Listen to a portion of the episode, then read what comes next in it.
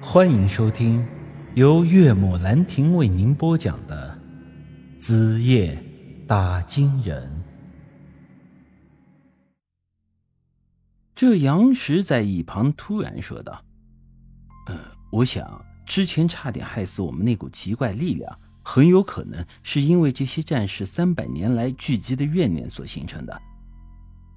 如果说咱们脚下就是藏尸洞的话。”那这里应该就是那股力量的最强的地方，我们之前居然还选择在这里落脚休息，真是不知死活呀！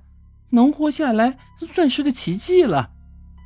姬姐这话说的没错呀，之前那种情况，我的脑袋，嘿，要是有一念之差呀，那现在咱们可能都死在这里了。不过，奇迹二字似乎啊，又谈不上。因为啊，在最关键的时候，我并不是靠着自己的理智战胜了那股邪念。我在打算拿刀杀死姬姐和扎克杰的一瞬间的时候啊，是听到了舒瑶的声音，看到了他的脸，这呀才让我冷静了下来。换句话说，是舒瑶救了我们四人的命啊！想到这里，我下意识地看了一眼包里的莲花灯。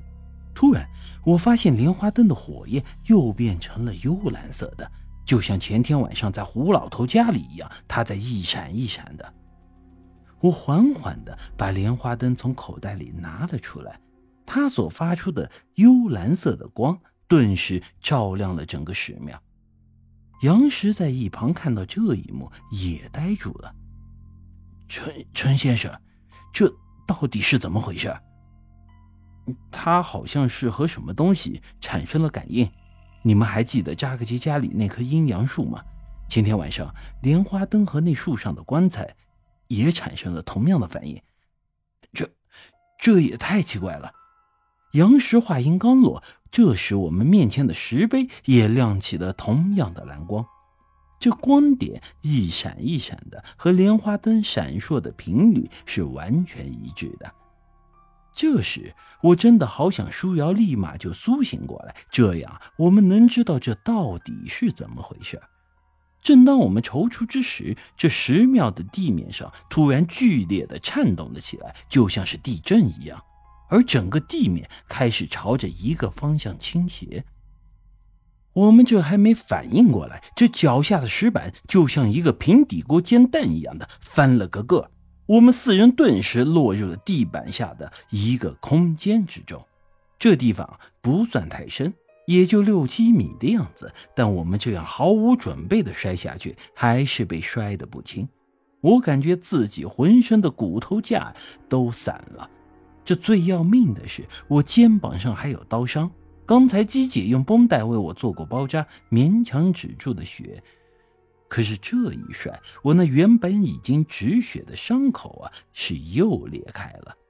我是疼的在地上打滚，嘴里还忍不住大骂道：“你个狗日的扎克姐！哎呦，可把老子害惨了！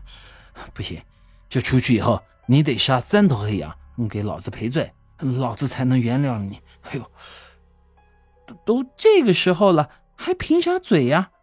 姬姐连忙过来，借着莲花灯的光。又给我重新做了包扎，这样才勉强止住了血。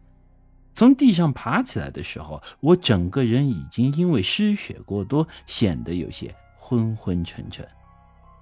恍惚间，我好像是看到舒瑶又出现在了我的面前，便伸手去摸她的脸。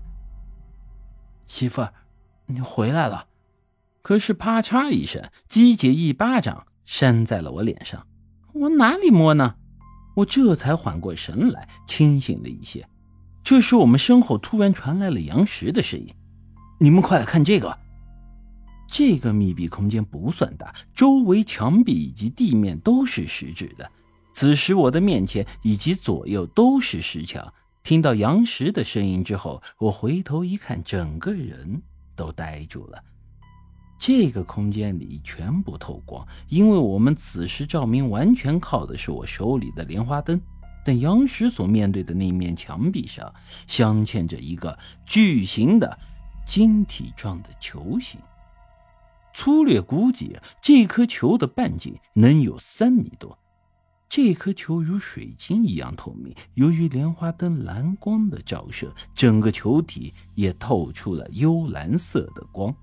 这时啊，我想起了金箔上那个圆形，这三角构架之下有一个圆球。于是我很激动的对杨石他们说道：“难道这里就是神仙洞吗？我们找到了！”